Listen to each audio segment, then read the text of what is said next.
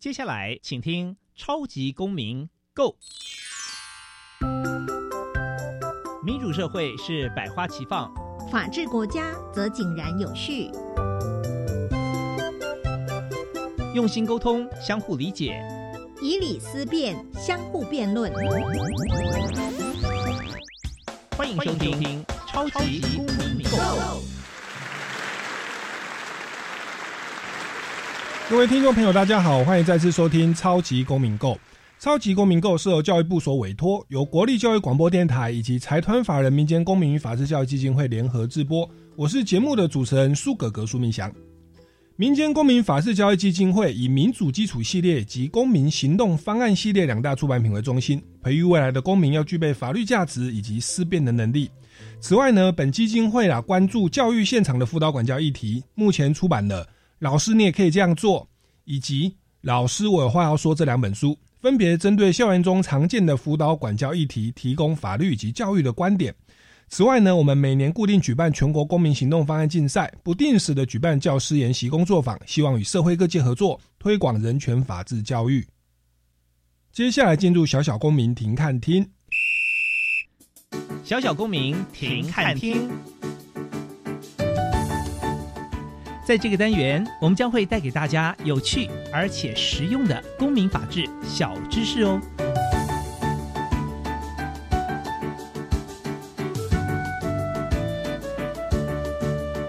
民主基础系列丛书，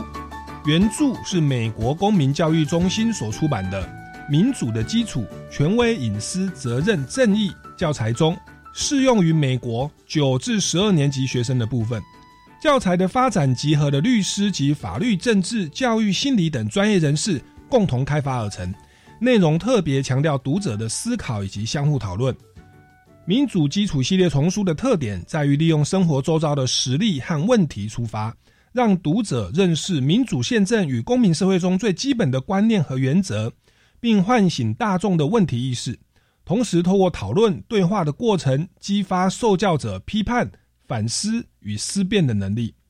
与一般人权或民主法治教育书籍仅抽象的论述或说明制度的价值或内容者大异其趣。本书另外一个特色为提供一套问题分析的架构及所谓的思考工具，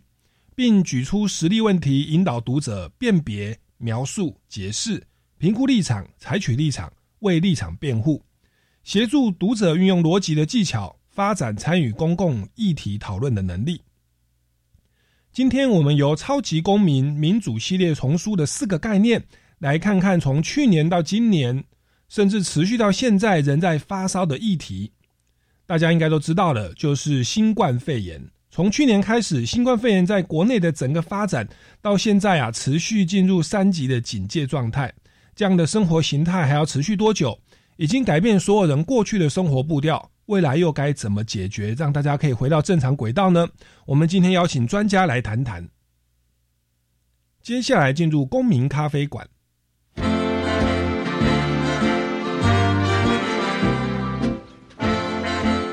民咖啡馆，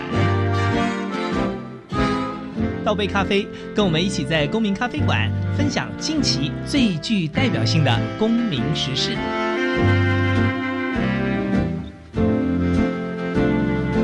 各位听众朋友，大家好，欢迎再次收听《超级公民购》。那我们今天呢，节目的现场呢，邀请到的呢是这个这个对于民主基础系列，就是我刚刚在节目一开始谈到啊，权威、隐私、责任、正义这四大主题哦。这一套丛书其实当初在引进国内的时候，就是由这位来宾哦，他来为大家来这个筹划哦、策划的这个丛书。我们掌声来欢迎张泽平大律师。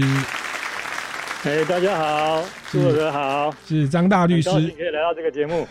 欢迎您，欢迎您。那张大律师他目前是元真法律事务所的律师哦，那其实也是我台大法律系的学长啊，但是他后来又非常的优秀，又读了这个研究所，又到美国的富兰克林这个皮尔斯的法学院哦，来研究智慧财产权哦。那其实一开始就想要来，我们一般都会好奇请教一下张大律师哦，因为您这个本身学有专精哦，但是呢，这个却花了很多的时间。像您现在也是我们的民间公民法治教育基金会的执行委员，然后呢，也在这一个民主基础系列的丛书念担任策划。那甚至呢，你有到这个教育部的九年一贯的课程推动工作里面担任常务委员哦，是不是跟大家来分享一下哦？就是嗯，本身是职业的律师，那为什么愿意花这么多的心思哦，这么多的时间在法治教育的推广上？哦，是这个问题常常被问到，嗯，那以前一碰到这个相关的热心的人啊，也常常会问我这样的问题哦。那我们律师在做这个律师的工作的时候，其实常会怕当事人，嗯，这个问问题。那我们发现呢，我们念的法律哦，跟当事人认知的法律哦，其实是差距很大。嗯，那基本上我会认为啊，这个法律哦，是一个经过相当细腻的这个理性的思考而产生的一个规范。但是呢，这个我想大部分人哦，不会了解说法律它背后其实有一番道理，一番细腻的思考。嗯，那所以我们就觉得说，让一般人哦了解法律，了解法律背后的逻辑思考，这个是很重要很重要的事情。嗯，所以呢，就一直到现在哦，可能也有这个十多年哦。是。呃。我们一直从事这个法治教育的工作，是。但是法治教育的工作需要很多不同的资源哦，啊，可能需要教育的，可能需要这个很多的财力来做。那我会碰到呃呃各式各样的这个社会的资源啊，来投入这样的工作。那今天我们要讲这个民主基础这个教材哦，嗯，我我可能要说明一下，就是这个民主基础是我们有一次在。日本参加一个研讨会哦，就那个遇到美国公民教育中心的顾问哦，嗯，他跟我说有这套教材，这套教材可以从幼儿园开始，嗯，就教人们法治教育，嗯，我对这句话印象非常深刻，嗯，你看幼儿园哦，他可能还不太会读书，不太会认字，那我们怎么样教他法治教育的观念呢？啊，那个那个时候我们百思不解。后来拿到这这套书，才知道说，原来啊，他是举出每个学龄儿童啊，小学生、国中生、幼儿园，跟他贴近的生活事例来阐述要阐述的观念。嗯，那所以可想而知啊，我们那个听众可能都是大人啊，大人也有身边的事例可以来讨论相关的概念，让我们对。在讨论中啊，对相关的概念可以认识的更深、更广。啊，这个是我想是这个这个民主基础啊最重要的这个惊人的地方啊，有趣的地方。是从案例出发，其实是法治教育一个很 很值得去前进的一个方向。我以前在大学兼课，我一开始也是讲理论，五分钟台下睡一片。后来我发现不能这样，其实一般的听众，特别小朋友。我们要跟他讲法治，不能讲法条，要讲一个具体的案例，他们会比较有感哦。那我们这套丛书，它就是有很多的一个具体的案例，那它会针对不同的年龄层哦，去从这个绘本、儿童的卡通故事的绘本，然后一直到一些真实的案例哦，来来来做做做一些讨论。那这套教材，它除了这个案例之外，它好像最重要的是，我们一般的法治教育是比较多是一些法条或者是一些宣导。那这一套丛书，它比较着重的重点在哪里呢？对，那个苏格要问的其实是为大家问啊，苏格对这个教材其实也很了解哦。那个其实它就是书里面的叫做思考工具，是就是每一个问题，它会整理一套有逻辑的系统，有逻辑系统的问题，然后让这个老师问小朋友。嗯，这个我们举一个例子好了，好，譬如说。它里面有个例子，我常常常举啊，就是说，这个广场上很多小朋友，啊，或者说呃小动物好，他在那个绘本里面是小动物小熊，广场上面有很多小熊要玩游戏，那每个人想要玩他自己的想要玩的游戏，大家这个无法协议摆不平怎么办呢？老师呢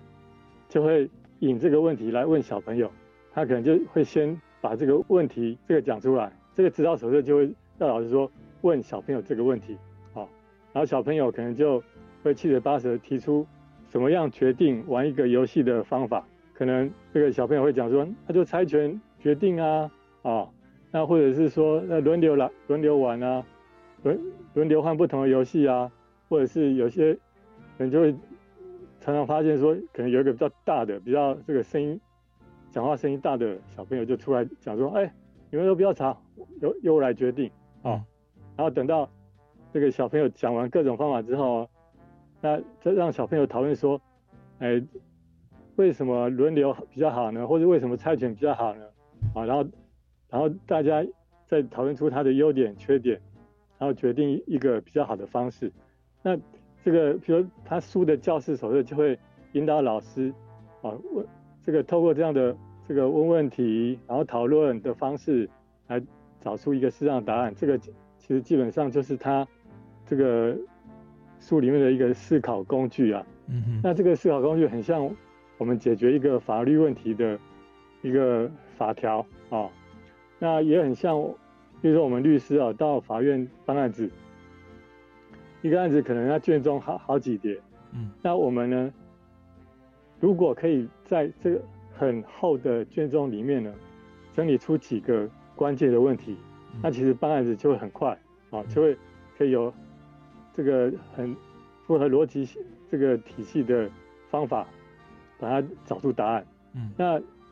刚刚讲的这个呃思考工具啊，其实就是他书介绍给这个。老师或者学生的一个思考问题的方法，让大家可以依照理性的这个思考，找出问题的答案。啊，这个应该就是他的思考工具。是，所以在我们生活，当然说律师的话有很多的案例啦，就是诉讼的个案。但是像小朋友，哎，我们这个书上就是用玩游戏的方式，然后让大家去来讨论说，哎，我们要怎么样来决定这个游游戏谁来玩哦？是决定呢，还是用轮流，还是一个人来说的算哦？或者是猜拳，那其实这个就是我们一般的公民哦，一般的、一般的民众，我们在整个呃社会公民的生活当中，常常就会面临到这种所谓的资源的分配问题。那其实这套丛书，它它把我们生活上的周遭的问题归纳为四大类，就是权威、隐私、责任、正义哦。那我我就回想到我们最近哦，就是其实从五月十五之后，双北进入三级警戒哦。那其实从去年二零二零开始，其实新冠肺炎这个所衍生的相关的问题啊，包含说这个陆配子女哦能不能来台湾哦，然后呢这个这个能不能分配口罩哇，以及这个前阵子到现在的疫苗的施打哦，有好多的问题哦。那这些问题其实是不是也可以用我们这个民主基础系列的这一套思考工具，我们来面对哦？那那我可能一开始就来，我想这样的举例，也许各位听众朋友会更有感哦。那我那我想一开始我们就先来讨论一个案例哦，要时间回溯到二零二零年的二月哦。那当时是这个国际的疫情爆发，那当时台湾算是比较安全的地方哦。那当时就牵涉了一个问题，就是说啊，有这个所谓的小民哦，那这个小民就是日月民啊，他他其实是那个陈明通这个主委，就是那个陆委会主委陈明通，他在一个一个记者会上他去讲说，有一个人叫小民。那这小明是什么状况？是说他的爸爸是台湾人哦，有我国的国籍。那他到大陆去做生意，娶了一个大陆的配偶。好，那娶了大陆配偶之后，他们就生下了一个孩子。那生下的孩子是这样哦，因为依照这个大陆的国籍法哦，他们不不承认双重国籍。那所以当时就有很多的这个陆配的子女，他就选择了放弃我国国籍，然后选择了对岸的国籍。哦，那这个在法律上大概是这样子。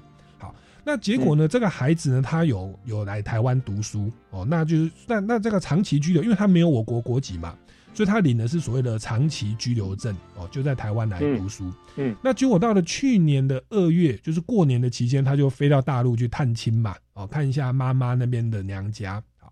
到那边探亲之后，忽然哦，过完年之后疫情爆发哦，那三月份要开学了。那结果他要来回来读书嘛，对不对？哎，这个时候，因为我们政府就有规定说，哎，那个外籍人士不能进来哦。那你这个陆配的子女这边所谓的就是所谓的小民，哎，你选择了对岸的国籍哦，那你没有我国的国籍，那就认定是外国的人士。哎，那结果啊，当时啊，这个陆委会的主委陈明通啊，他本来是说这个小民哦，我们基于人道应该让他进来。但是后来隔了好像几个小时还是几天哦，那个陈时中部长就是指挥中心，他都说哦不行不行，因为防疫的考量哦，我们不能让他进来哦。那所以在去年的整个发展史上，大概有半年的时间，这个所谓的未满十八岁的这个所谓的小民是都没有回来我们国内哦。啊，那这个是一个前提的事实，大概是这个样子哦。那这边就要来请教一下这个张大律师哦，这个所谓的民主基础系列这个思考工具，在面对这个个案，我们可以做怎么样的一个运作跟思维？然后我们可以帮助我们做出一个比较正确的判断，因为我们目前看新闻好像都是所谓的蓝绿对决哈，统独对决，那个论证我有时候听的都不晓得他讨论的周不周延呐。那我们这套思考工具会如何来面对这个问这个问题？对，那。这个刚刚听苏尔讲，那个可以知道苏尔对这个问题应该有相当的研究。那这个问题，我们通常这个所有的问题啊，都要都要找入他要保护的利益哦。那这个民主基础教材教材啊，在这个隐私自由的部分啊，也常常会讲说，你这个要保护一个人的隐私自由啊，这个自由这个东西有时候不是绝对的啊。它可能会跟很多事情相冲突，比如说，我们讲言论自由不是绝对，因为你如果乱骂人啊、侮辱人，那你可能会犯到犯到这刑法的这个公然侮辱的对对妨碍名誉的罪。是。那那在这里啊，这个例子呢，当然这个原则上人民是有自自由迁徙，比如小明，他在这个。太平盛世啊，哦，我们讲这个病毒带来这个乱世啊，是。在太平盛世，他应该是可以，这个台湾大陆啊自由的迁徙，他的爸爸妈妈也一样啊，可以自由迁徙，这应该是人的基本人权。嗯。但是啊，现在因为有新冠病毒这样的肺炎的这个问题在啊，嗯，那台湾当时的指挥官啊，嗯，基于这个防疫的安全，觉得说，哎，你这个在台湾没有户籍的这个小朋友。你既然选择了的这个国籍，你就呃不用回来台湾了嗯啊，那那是你自己的选择。嗯所以呢，嗯，当初基于这样，就把他这个这个拦住啊，不让他回台湾。那这个时候冲突应该就是这个小朋友的迁徙自由啊，甚至他来台湾受教的这个自由，跟这个防疫安全相冲突嘛？是哦，是。那这两个冲突应该怎么权衡呢？嗯，啊，这个可能就是我们先把这个问题的焦点先摆在这里。嗯，那其实因为事情过了这么久哦，我们看哈，像当时在那个二去年的二月之后，渐渐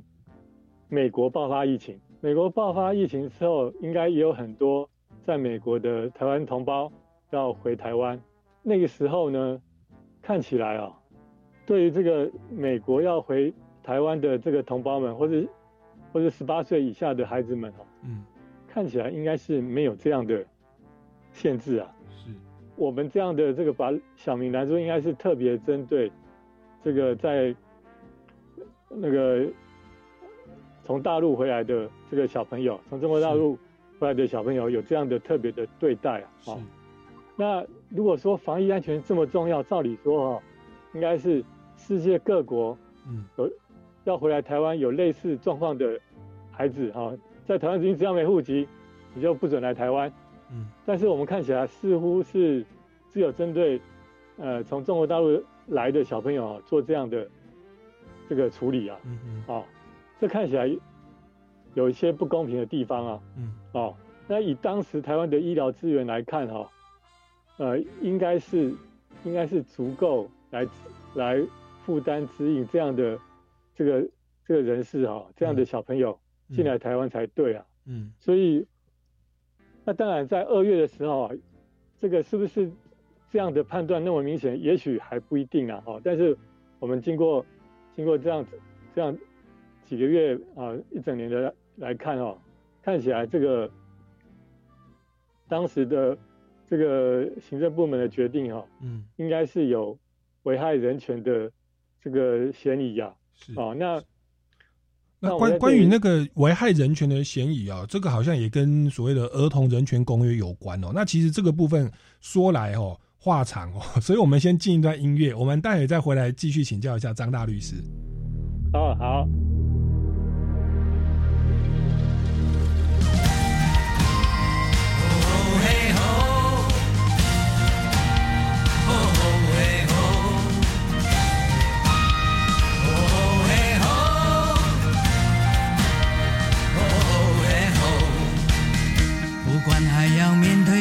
少的困难不管还要影响多少的风浪我想让你了解你从来不孤单。不管还有多少恐惧在扩散不管还有多少不安在弥漫我祈求你永远不会失去盼望。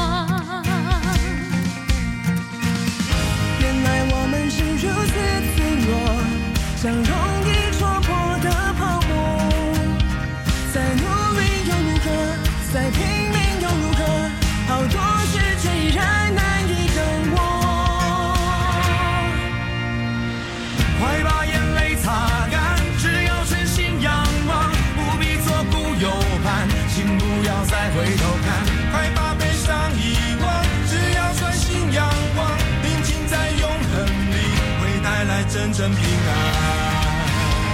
哦嘿吼，哦嘿吼，哦嘿吼，哦嘿吼。有你同在，我就不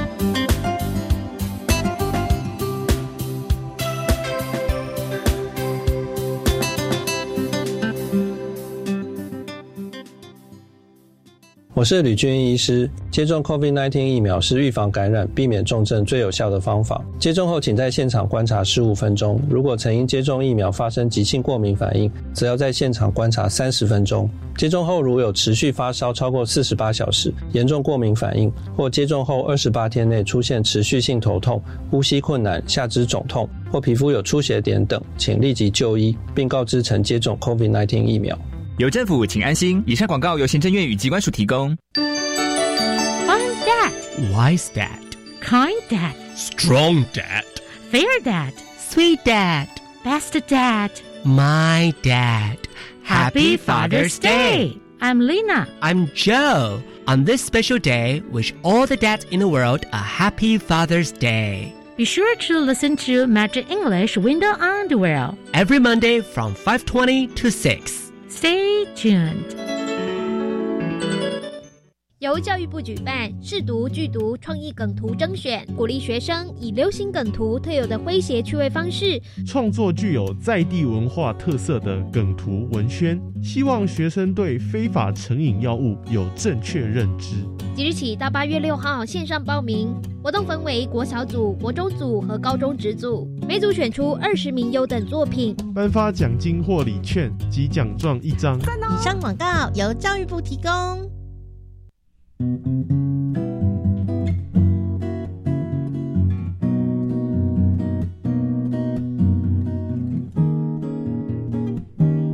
是苏命苏米恩，你现在收听的是教育电台。我，朋友们，就爱教育电台。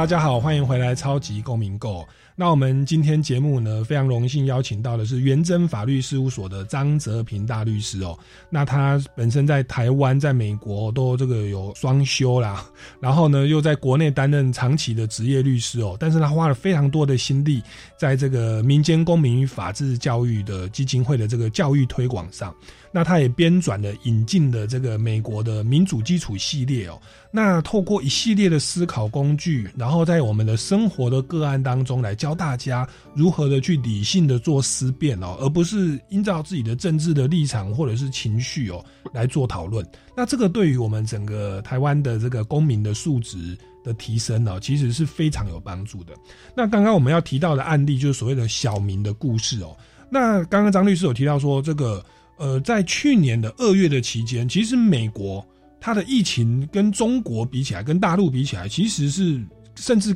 更严重。二月的时候可能还好，哦，二月还好。二月之后，美国越来越严重了。是是是，那那所以无论如何，对于从台湾的角度来看，我们基本上呃对外国的风险是差不多的啦。可是当时在我们台湾的医疗量能还足够的情况下，我们是开放在美国的华籍人士回来。可是呢，在大陆那边的。这个陆配子女哦，先不要说他选的哪一国国籍啊，可是他的爸爸总是事实上有血缘关系嘛，对不对？那个不是说你选的什么国籍就会变成没有感情的。那在这种情况下，我们就选择了不让陆配的子女回来哦。那其实他爸爸大多数都是都是台湾的国民啊。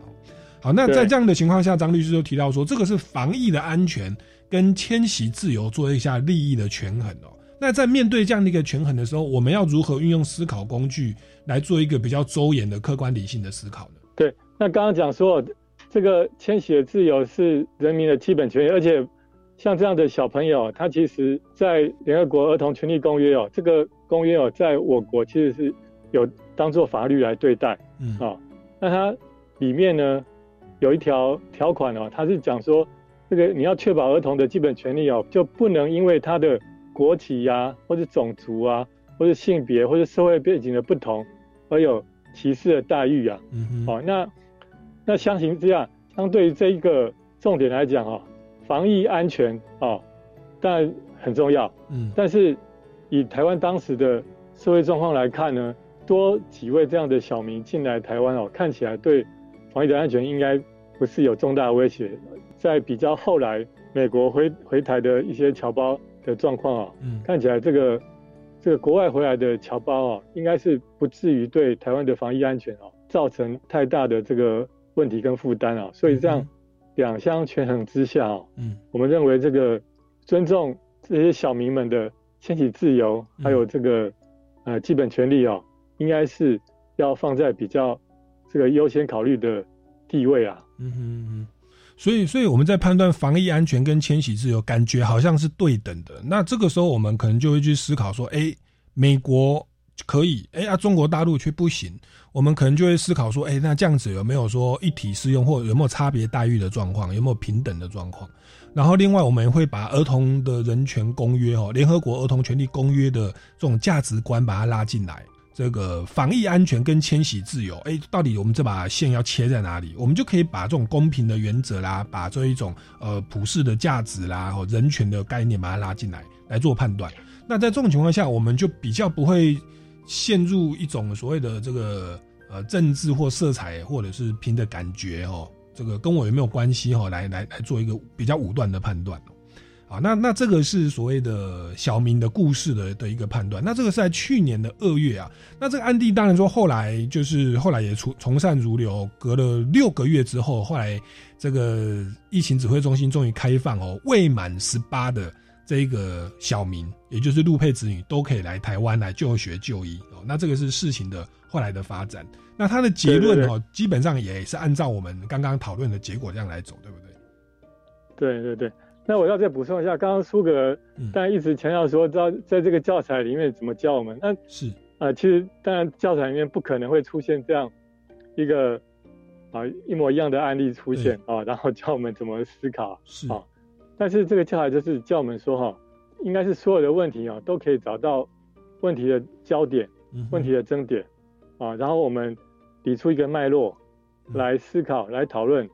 啊，这个这个事情应该。怎么处理？是。那但是我们在尤其是电视的这个谈话性节目啊，这 政论型的这个谈话性节目啊，常常不是这样啊，常常就是这一台这一台就讲这个那那一边爱听的话啊，那一台要讲那一边爱听的话，就绿绿的讲讲绿的的这个这个意识形态，蓝的讲蓝的意识形态啊，然后然后双方永远没有交集啊，这个这个对这个对社会的这个。凝聚共识是非常坏的示范啊。嗯哼嗯哼，是。那所以各位听众朋友，如果对于这个议题，好像我们之前如果要这样分辨，它比较像是我们四个主题哦：权威、隐私、责任、正义。它可能也会跟正义哦里面的分配正义稍微有一些关联啊。就是说，哎，我们要开放谁回来就学，这个算是一种利益的分配哦。那这个当然说来话长，就要请各位听众朋友，如果想要了解这些内容跟教材，也可以到我们民间公民法治教育基金会哦，来了来索取相关的一些一些书籍跟资源哦。好，那那这个刚刚提到的算是第一个案例哦，就是疫情爆发的时候，去年的时候第一个案例哦。那其实，在当时啊。台湾的疫情防疫算是非常的骄傲，我们在等于算世界哦第一个直棒开打，中华直棒开打 哦，然后开放世界来观看哦，然后这个当时也是这个我们是台湾优良就是防疫的优等生哦，好像世界前五前五名哦，好那那这样的状况啊，当时我也是看一些争论节目，也有人在在在跟在反映说，为什么我们的中央疫情指挥所不开放？就是一般的民众可以用那个快筛剂，其实几百块就有了哈，去进行普筛。为为什么我们去买的时候它很贵啊？好像当时要卖到几千块，那等于就就是要限制我们去做普筛。然后呢，有人就说你这样子是不是就是故意塑造一种我们是零确诊的状态 哦？然后这个像国王的新衣啊，然后这样把它挡住哦。那那当时这个我们朝野之间就有人在讨论说啊，我们要不要进行所谓的普筛？哦，或者所谓的广筛，广筛，呃，广广筛哈。那那当时这个中央疫情指挥中心是认为说没有必要哦，所以基本上是禁止的哦。哦，那那结果当时我们就看到乃乃至说今年啊，我们都看到一些状况，就是有一些地方政府哦，例如说像彰化彰化县政府，他们就有点想要做所谓的血清的广筛或普筛哦。那以及说像金门哦离岛，他有说啊，从台湾哦入境金门的话。强制要做普筛，哦，那那甚至说像今年二零二一年的五月份哦，台北市哦，这个柯市长也有也有要说希望可以进行普筛或广筛，那我就想要请教一下张大律师哦，这个所谓的普筛跟广筛这个东西，它也是一个公民的议题。我们的民主基础系列有没有一些思考工具可以帮助我们去来判断哦？到底在这个这个疫情的普筛上，我们应该要采取什么样的立场？对这个指挥中心哦，他决定要不要做这个广筛的这个决定哦，应该是一个权威者，嗯，啊，一个当权者、权威者，他要运用他的权威的一个决定，是。啊，那所以在我们教材里面的这个权威的这个单元哦，其实你会看到说，在运用权威的时候，可能会有一些优点，可能会有一些缺点，那我们一样要去衡量它的利弊得失，是。看这个哪个比较重要啊，然后决定。该这样做还是不那样做？好，那针对这个个别的问题啊，当然我们就必须去了解研究当时我们指挥中心哦认为不需要广筛的理由啊。嗯，当时指挥中心的理由是说，这种用快筛方式的这个这个普遍的筛检哦，它其实有一些这个误差啊，可能会产生不正确的结果。嗯，啊，那你如果说有一个人真正已经患病了。结果筛选的试剂告诉你说是阴性哦，没没有病毒，那可能呢这样的人哦，他可能会误以为自己没病，然后还是到处爬爬照啊，把病毒带到各个地方去，这个会变成哈防疫的破口啊。在我们报商杂志上最常见的是这个理由。是。那我还看到一个理由，就是说呢，就是说像这种快筛哈，其实你在这个呃感染比较密度比较高的群体里面做啊，那个那个正确率会比较高。你如果像台湾当时那样的这个案例非常少啊，啊，你如果广泛的用这样的快筛的方式哦，其实可能误差的几率哈，可能会更高更高，就是可能有伪阳性，也可能伪阴性啊。所以当时这个我们指挥中心。的筛检的方式是怎么样？就是做那个比较深入的这个这个所谓的可能就是所谓的那个 PCR 的筛选核酸检测，对对对，然后经过一关一关的确认啊，经过几次的确认，然后再经过隔离，嗯，用用这种这个核酸检验跟这个跟这个隔离把人隔离开来的这个方法，嗯，把病毒哦。把它隔在这个这个台湾的社会之外啊，应该是用这种方法。是，那当然是有它的理由，这个存在啊哈。那后来呢，我们看到指挥中心也基于类似的理由，对对那个彰化县政府啊做这个血清的这个检验哦，就是有没有病病毒抗体的这个这个血清哦来做这个广泛的这个测试的这个。呃，试验的议题上哦，那个指挥中心是非常严格，就说彰化县政府有违法的嫌疑，可能要被罚款。好，后来金门县政府在今年的应该也是五月哈，嗯，金门县政府觉得说五月疫情已经比较严重了啊，特别是疫情比较严重，金门县想要做这样的广筛或是快筛呢，这个指挥中心也说这个是违法的，指挥中心当时。哎，针对那个原子哦，其实采的非常严格啊，哦，这有他的想法。但是另一方面哦，其实很多人就已经在讨论，刚刚苏格也有提到，就是说很多人觉得说，你如果哈有一些状况做一些广筛或是快筛的话呢，你可以比较快的阻断有可能传播的这些人啊，啊，所谓的传播链吧，啊，那你如果一直用过去的方法踩得那么死，你吃等到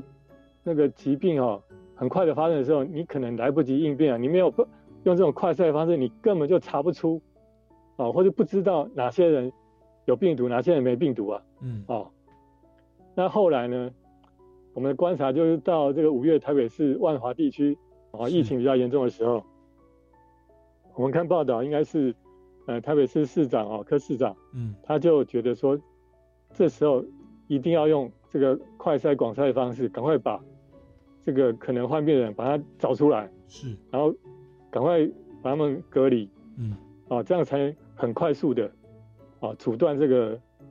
染病的这这个这个连接。嗯，那后来我们看指挥中心的这个这个长官也从善如流啊，这个配合台北市的这样的决定，这样的做法。嗯，好，那我们在这这几个例子啊，就是彰化县、金门县还有台北市的这个运用运运用这个广泛的这个筛选的这些例子来看哈，就是说这个中央政府呢，对于这个这个原则上不广筛这样的决定啊，当然有它的理由，但是地方政府也有他地方政府的考虑啊，哦。那这样子，在意见不一样的状况之下，哦，当然指挥中心有权哦认定彰化县、金门县有些措施违法，他有权。对。但是他这样的决定有没有道理呢？嗯。啊，符不符合我们这个台湾的防疫的需要呢？嗯。其实都是可以再做一些思考了。啊，因为渐渐因为现在疫情严重之后呢，有些报道就开始讲，应该是。没有一种防疫方式可以永远的这个说它是正确啊，啊，所以所以在这个中央机关哦，在做这些决策的过程中，其实是有一些更多的包容，或者更多的讨论，嗯，好，更多的互动，所以这样哦，对于维持这个中央政府这个指挥中心它的这个弹性，嗯，或者它的这个决策速度来讲会。更有利啊！啊，我们可以想象，如果说有一个官员他硬邦邦的说这样就这样，永远不改变，嗯，那当然对这个整个决策的决定啊，应该都不会有很好的结果啊。是是，所以我我觉得，如果用我们司法制度哦，像那个有犯罪嫌疑人，检察官可能会先侦查，哦，然后侦查完觉得有犯罪嫌疑后会起诉，那我们就把检察官的起诉就认定有犯罪嫌疑。我们就大概类比哦，只是大概类比叫快筛试剂，快筛试剂几百块嘛。可是有的广泛的啊，嗯，对，然后就是有有嫌疑，有嫌疑。那可是检察官起诉以后，法官会不会一定定罪呢？其实未必嘛。我们最近看那个那个很多场验出来的阴转阳，阳转阴，或者说本来都是阳性，结果再去做那个核酸 PCR 检测，就比较准确了。哎，全部又变阴性了。那就让人家不禁去去真的去思考这个中央疫情指挥中心当初的一个考量，因为快筛的准确率好像就是不是百分之百哦。那如果说当时我们台湾是零确诊，那我们一直用普遍的快筛，好像会造成不管说是坏了我们的优等生的招牌啦，或者是说造成我们医疗民众的恐慌啦，或经济的震荡啊，或者是医疗资源的一些一些 PCR 的滥用。其实好像会有这样的顾虑啦，哦，那当然这是中央疫情指挥中心的看法。那那这样子就真的就过了一年多，我们就一直维持零确诊的，非常的漂亮。那一直到了今年，哇，那没办法挡不住了哦，因为这个五月十五病例一下飙到一百一百八十人，连我们这个我的节目哦，我们本来是邀请来宾来电台做访问，我们从五月十五之后就变成电话访问所以我现在是看不到张律师本人的。我们是用用视讯的方式来来来来这个访问，那那这种情况下，可以说是因为疫情忽然的爆发啊。那我我我就蛮好奇的，如果说疫情变得比较爆发的情况下，它就可以让地方政府的，或者说它可以让快筛的准确率不准确的这个理由，忽然变成没那么重要嘛？就也就是说，当初我们是零确诊的时候，政府可以说，哎，外筛准确率不是百分之百，说我们不要快筛。可是现在已经爆发了，那难道说这个时候快筛的准确率也就忽然提高了吗？其实并没有嘛，因为疫情来的很猛啊，是。你那个赶快找出那个传播链是。的这个急迫性就更更大更大嘛，啊，是是是，所以我想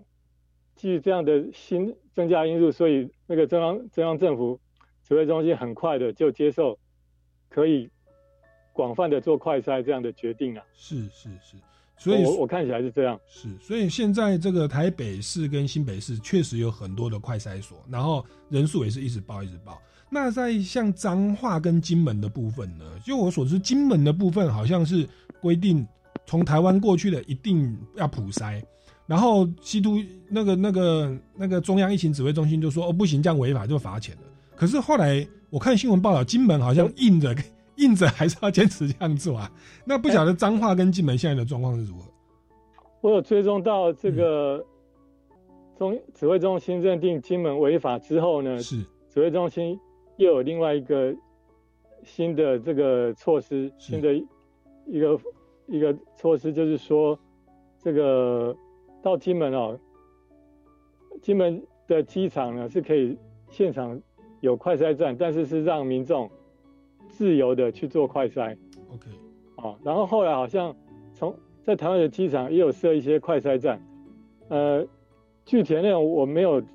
这个查得非常清楚，但是看起来呢，渐渐的这个指挥中心对这个快筛的这个这个禁止的这样的做法，跟去年比起来啊，已经是啊不一样了。是因为指挥中心它是开放的，开放，然后金门它本来是用强制一定要，那那当然又是另外一个极端。所以现在的看看起来就是变成一种自由的，就是中央不禁止快筛，但是地方也不能强制每个人都都要普筛哦，所以就变成尊重我们民众的意愿的状态。对，那这个事件啊，就是说要不要广筛这个事件呢？其实有点会涉到政治文化的部分啊。然后我的观察就是说，嗯，当时的那个指挥中心哦，对各县市政府的命令是这样的，这么样的严厉，是啊。那其实会造成一种状况，就是说，县市政府渐渐哦就，呃不愿意跟你指挥中心做太多的这个不一样的思考或者想法，啊。那这个有有优点，优点就是说中央的指挥可以全国贯彻啊。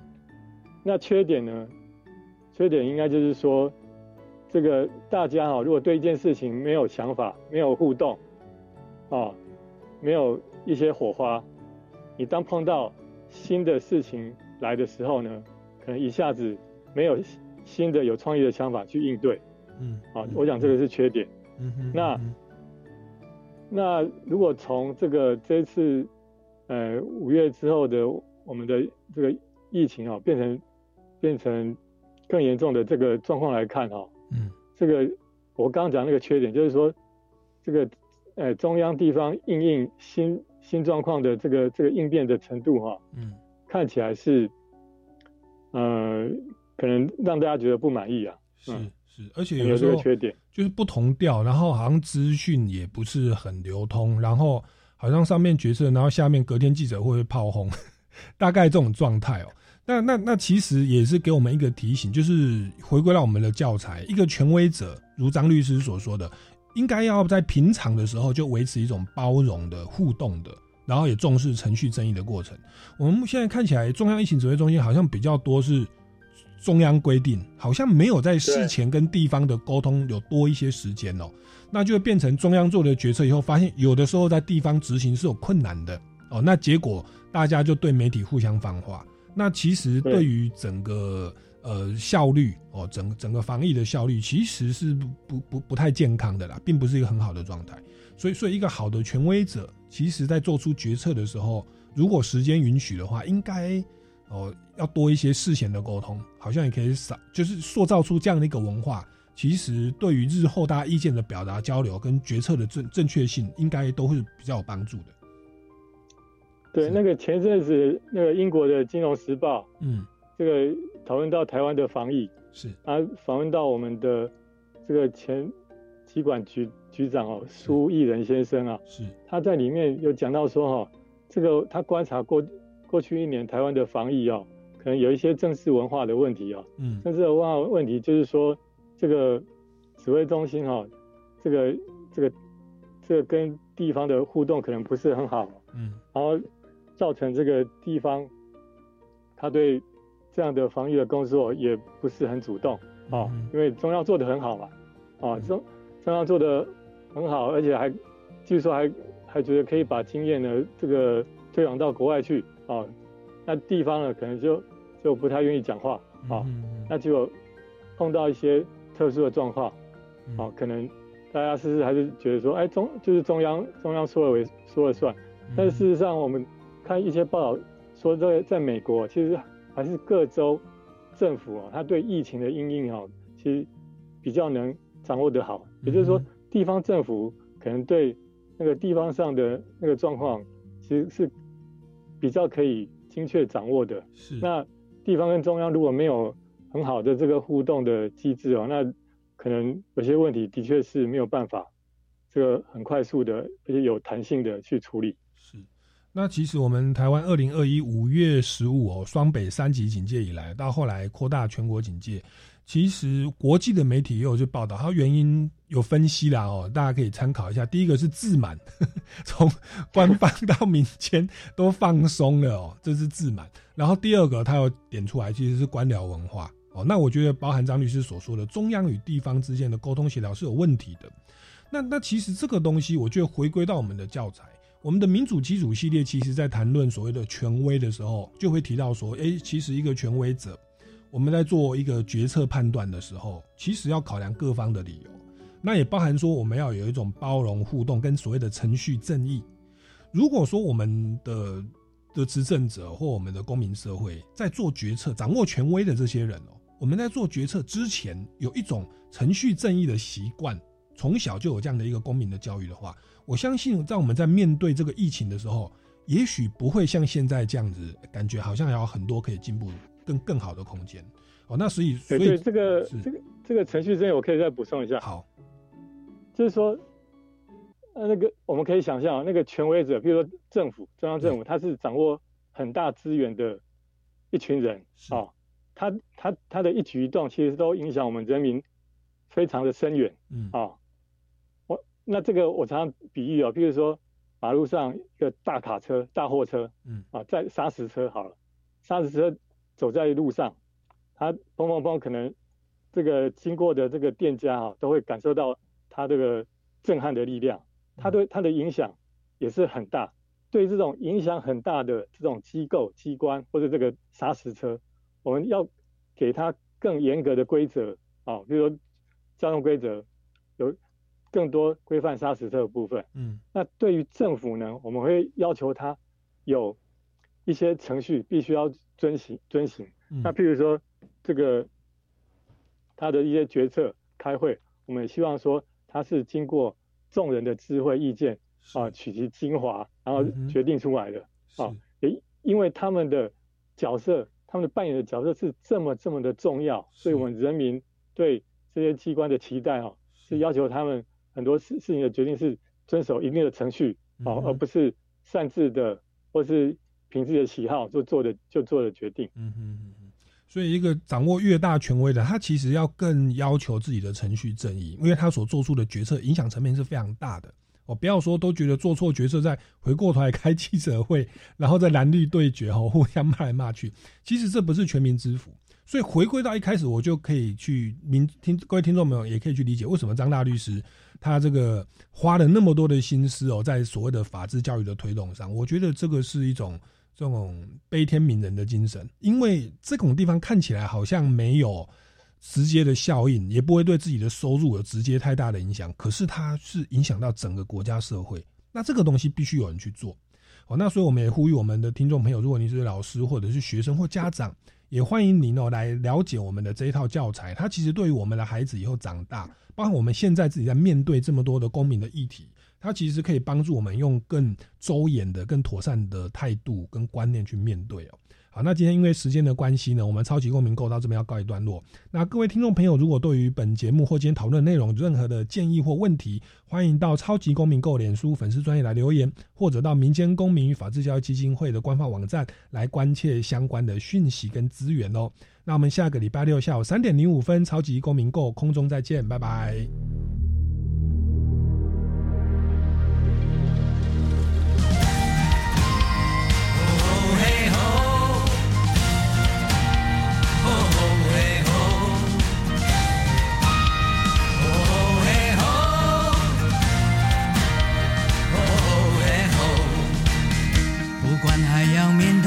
多少的困难，不管还要影响多少的风浪，我想让你了解，你从来